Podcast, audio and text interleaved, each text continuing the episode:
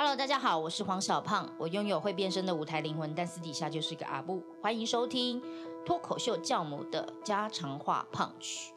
你的家会愿意听你说话吗？呃，我觉得有一个家听你说话非常的重要哦。如果你的家没有办法听你说话的话，请你一定务必要找一个空间，会好好的聆听你的话。那我创造家常话胖曲这个 podcast，就是想要好好的听听大家的说法，那说不定以我的观点可以给你解答。今天的来宾让我思考了关于过年以及传统价值到底是什么，什么东西让我们好像很挚爱，什么什么样的过年习俗让一个媳妇看似叛逆的媳妇要怎么样存活，都是我们今天的访问重点哦。我们一起来聆听今天的访问。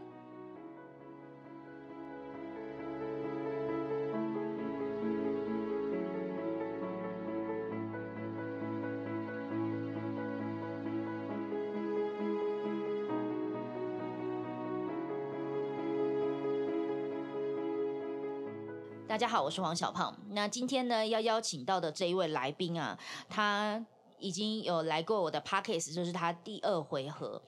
他呢很白，呃，他说他的脸呢是一个没有表情的人，但实际上他是非常幽默的哦。那他叫 Jerry，是一个男生，中年大叔了，难难得访问到中年大叔，我们当然要好好聊一聊中年大叔。嗨，欢迎 Jerry。Hello，线上的各位听众朋友，大家好，我是 Jerry。Jerry，这对于我说你是大叔，感觉如何？其实我觉得我慢慢可以接受大家讲我是大叔了，因为其实毕竟年纪到了，该承认的东西要承认。可是至少在外表上面，有很多的朋友是没有发现到这一点，尤其是跟我比较近的，比如说同学或家人，发现说我好像有点动年。可是这个对男生来讲听起来好像有点怪怪的，但是确实是如此。如果说 podcast 是可以 live 播出的话，就大家可以看一下这个中年大叔是什么样子。哎呦，骄傲哦！哎呦，刚刚那一段就是一种屁话，说我就是没有怎么长那么老，我长得很年轻。你说你是上次你说你是彭彦祖哦，彭彭于晏，彭于彭于晏彭彦祖是谁啊？是吴彦祖，吴彦祖也有一点啊，就是就是高高的，我不知道，就是其实我所很多人对我的一些投射的影像，我不晓得，可能是因为当下他们有些状态，因为我毕竟是服务业，他们有时候的状态可能是在酒过三巡后，然后常常会讲出这样的话，但是我其实都接受，然后其实。我觉得，毕竟人家这样讲了，我们就不要说去辜负人家的好意。我都会虚心的跟我的诶、那些讲的人说、真的很谢谢你们。其实我也是这样认为。可是我的观众都跑来跟我说你像王月、王才华。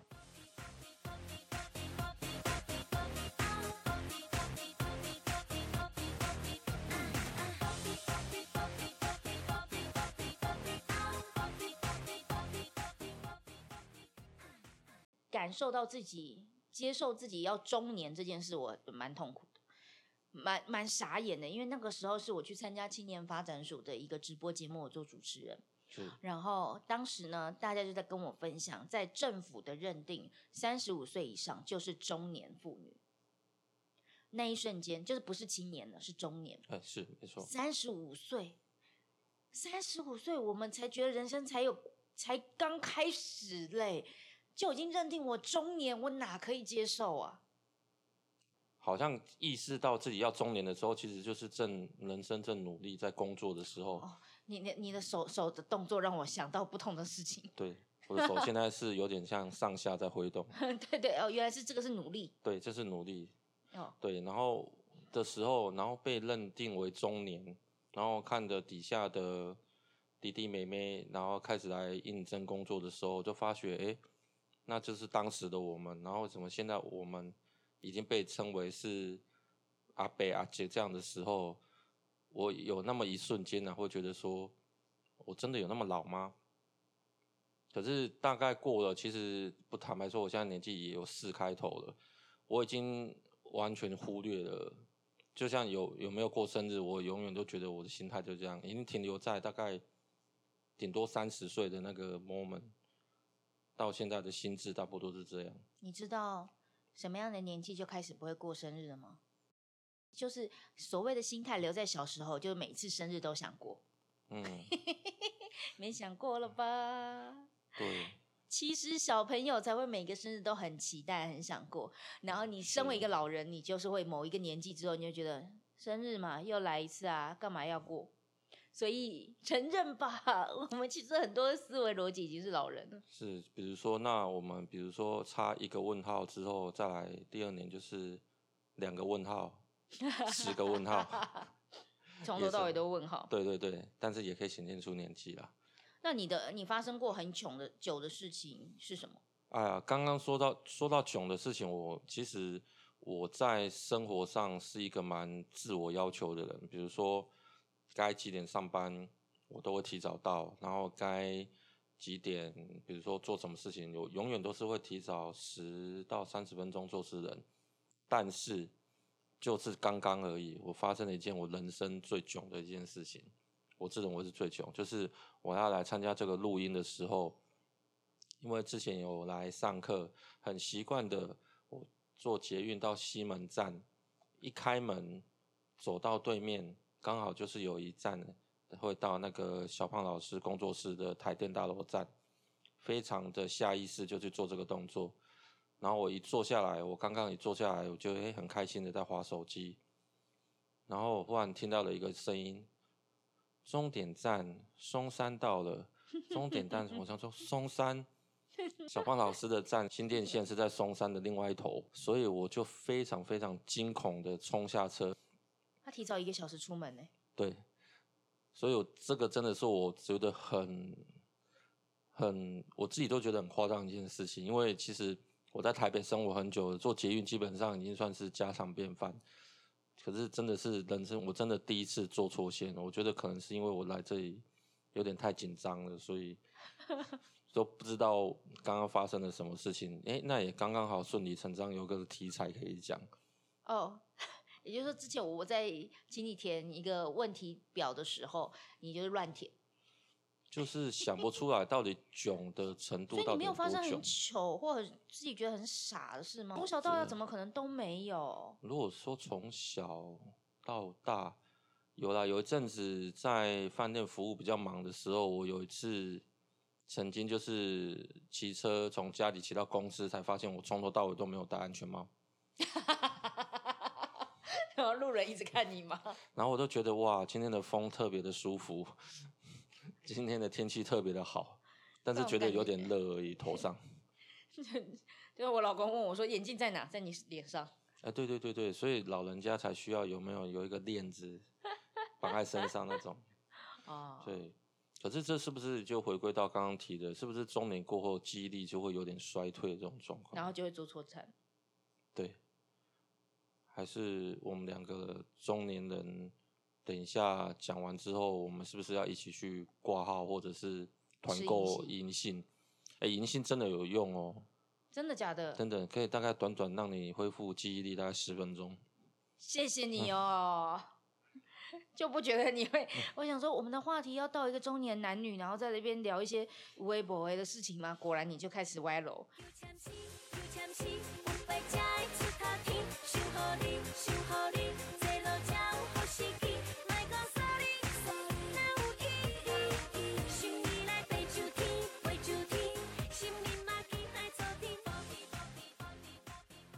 我问一下哦，所以你想要问我的问题，是真的很想问我吗？对，我是真的很想问你。那你要问我什么？对，就是其实像现在年节将近啊，其实小胖老师对我来说，他就是一个很。反骨哦，现在年轻人讲的反骨背骨的一个一个人，从我认识他到现在，但是也知道他有婚姻，然后有小孩，对，有点难过。然后再发现说，哎，如果说像我像我们一般小时候逢年过节啊，就是会回两边的家里面团圆聚餐，然后做一些良家妇女该做的事情。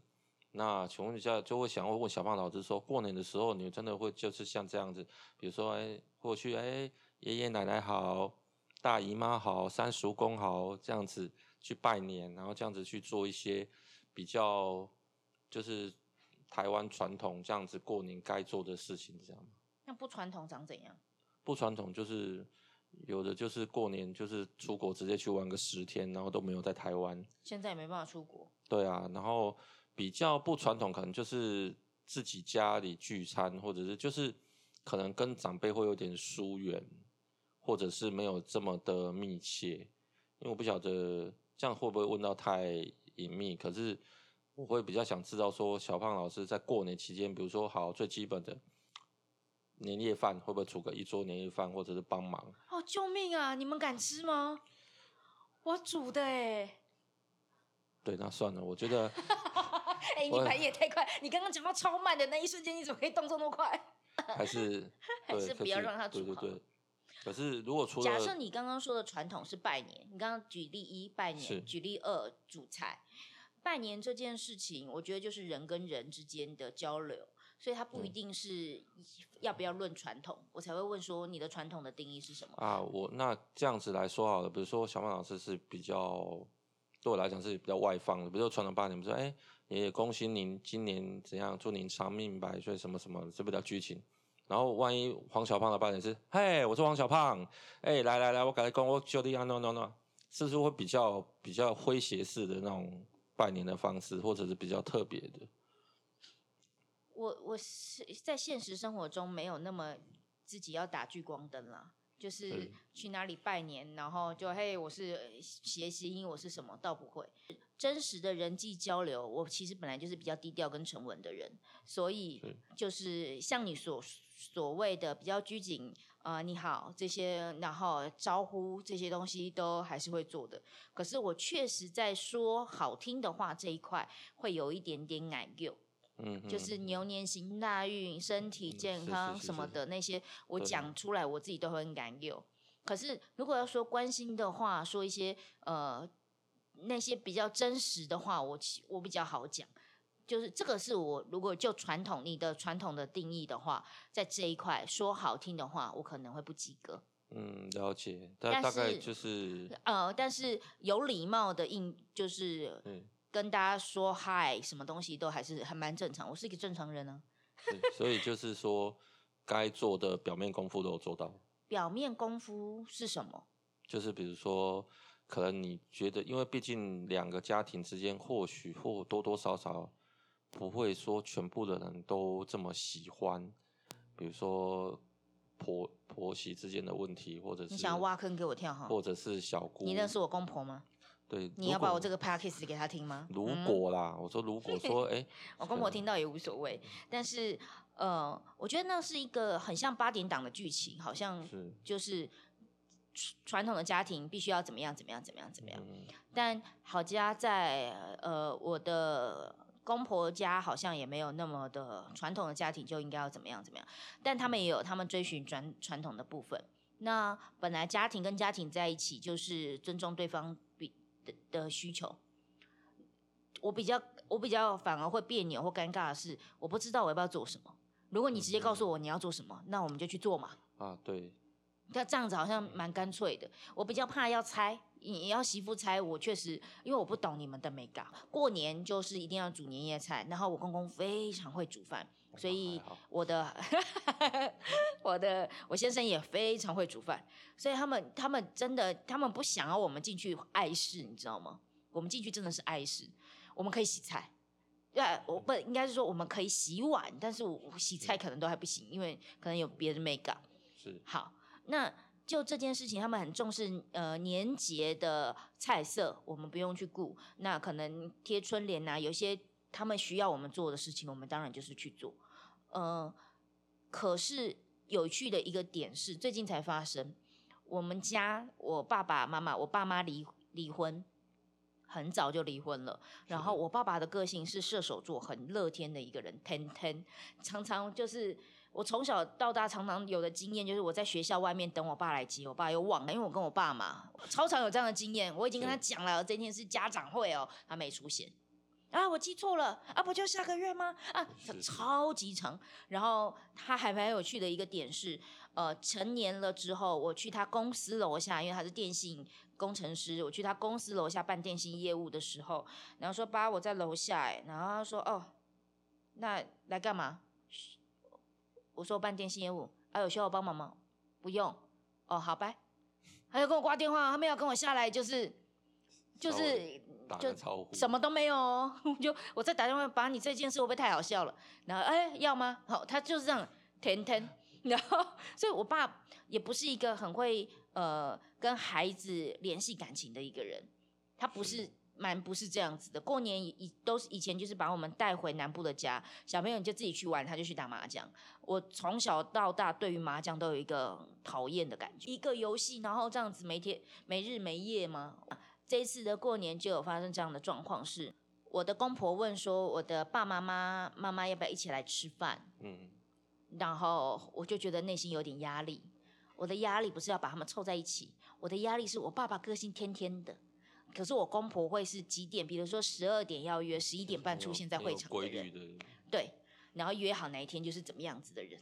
那我爸爸的个性我又很了解，你又没办法逼他，所以我就很早就问他，已读不回，已读不回很久，打电话问，这就是这样，人家要准备，不知道年菜要准备几个，他就说我就不知道嘛，我礼拜一再决定，就就是这样。可是人家的人家的家庭是这样，我家家庭是这样，我觉得这个东西就可能还好，我婆婆在中间已经跟我公公做一个很好的心理建设，就是呃，就就小胖他家就是比较比较没有这一块这样子。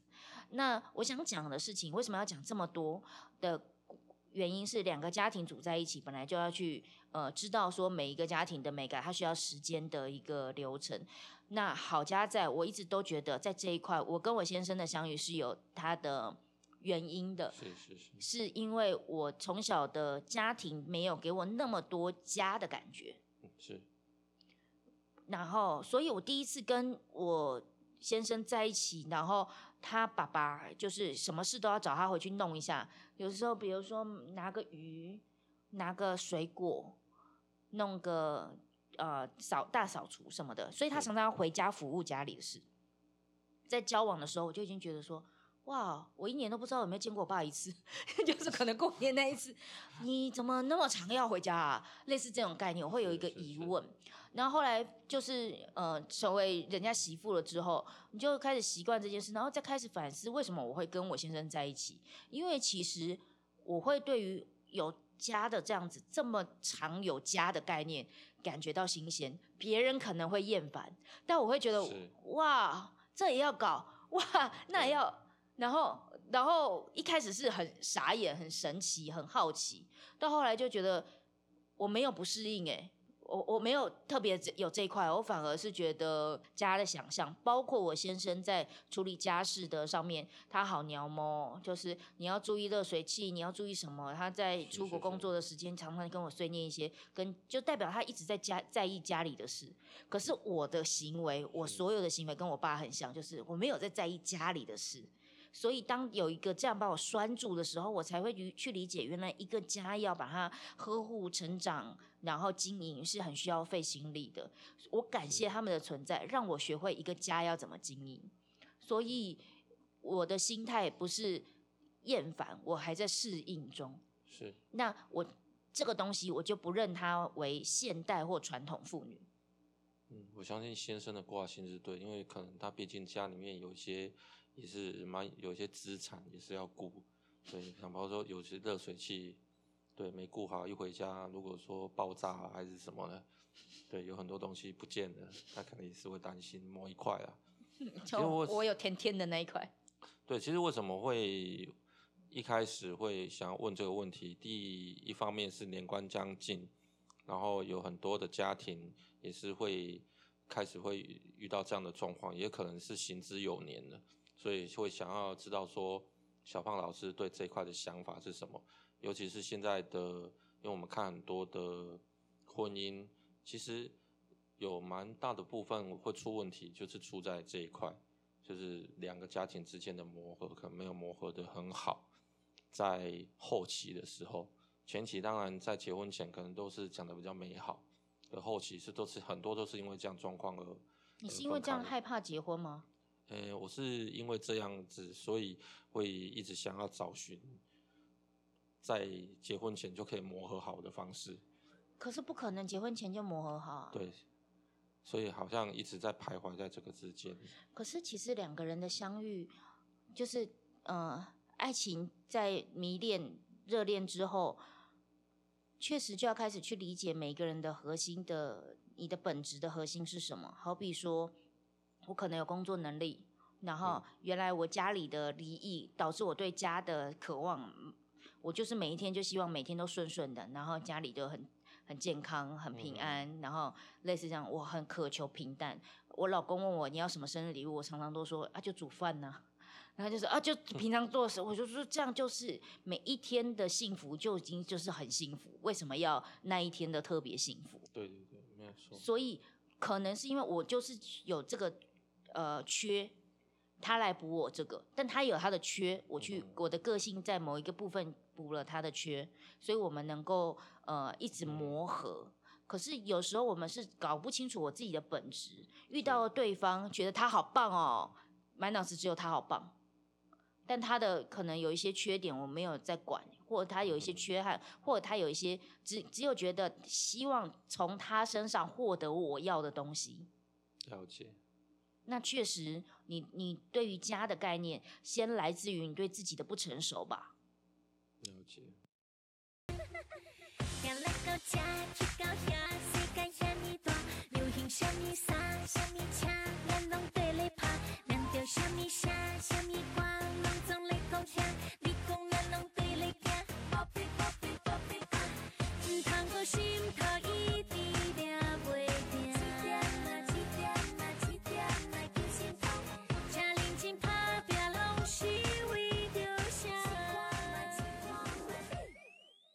所以你等一下，你刚刚说，就是你觉得很可惜，我已经有老公有孩子了，什么意思？你讲清楚、讲明白。今天情人节，想说什么你就说，卖惊。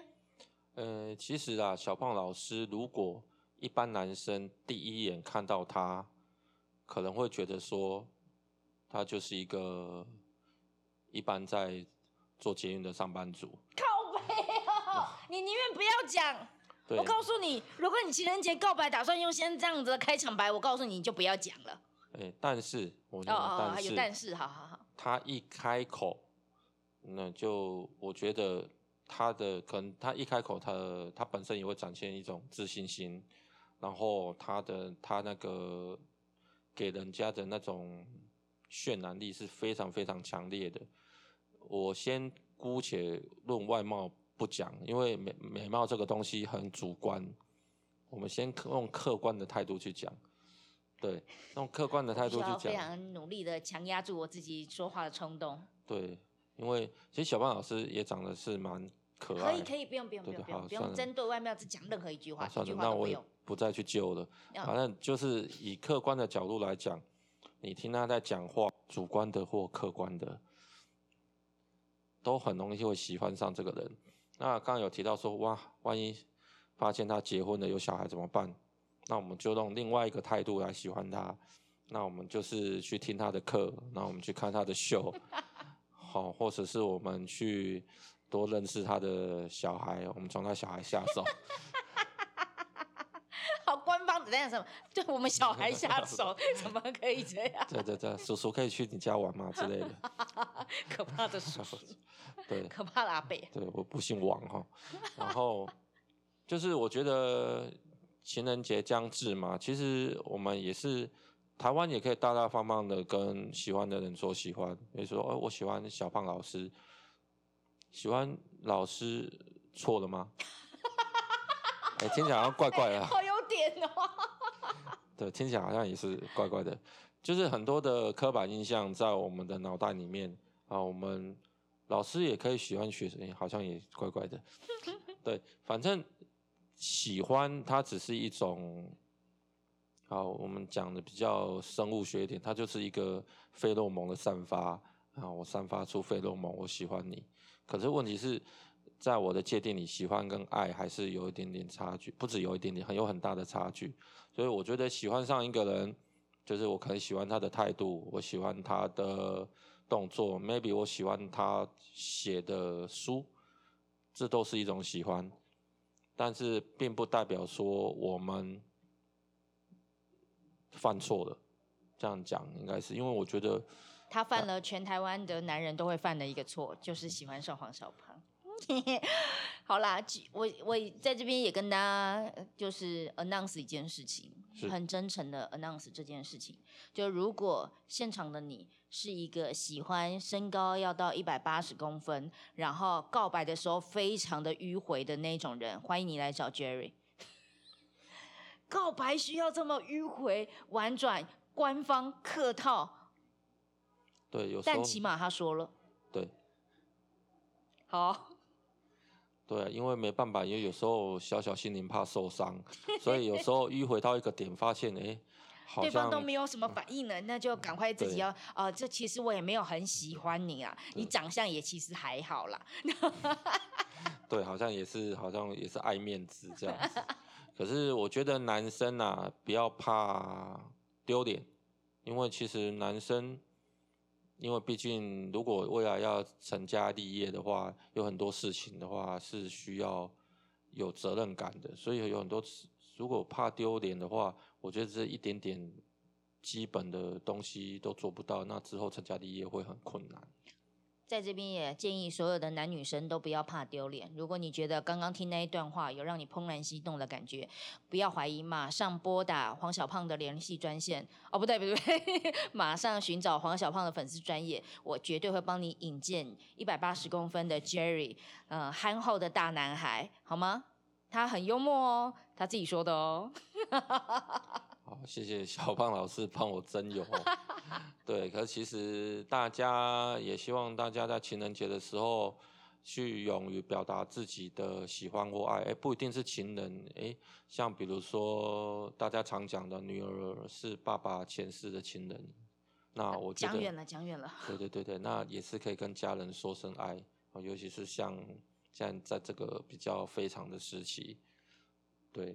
就是在这一天，大家把喜欢的人告白一下吧。今天在访问来宾的过程中，竟然意外的被告白了。然后告白完之后，他还可以聊到过年的话题。我是不是传统媳妇？这到底是一个什么样的牵连呢？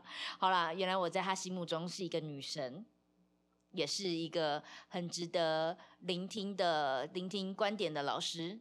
这是一个多么棒的缘分啊！其实刚刚跟 Jerry 在聊天的时候，我一直在思考这件事，就是循规蹈矩。我不是循规蹈矩，规矩到底是什么？什么才是规矩？我们应该可以去来思考一下这件事情。谁定的规矩？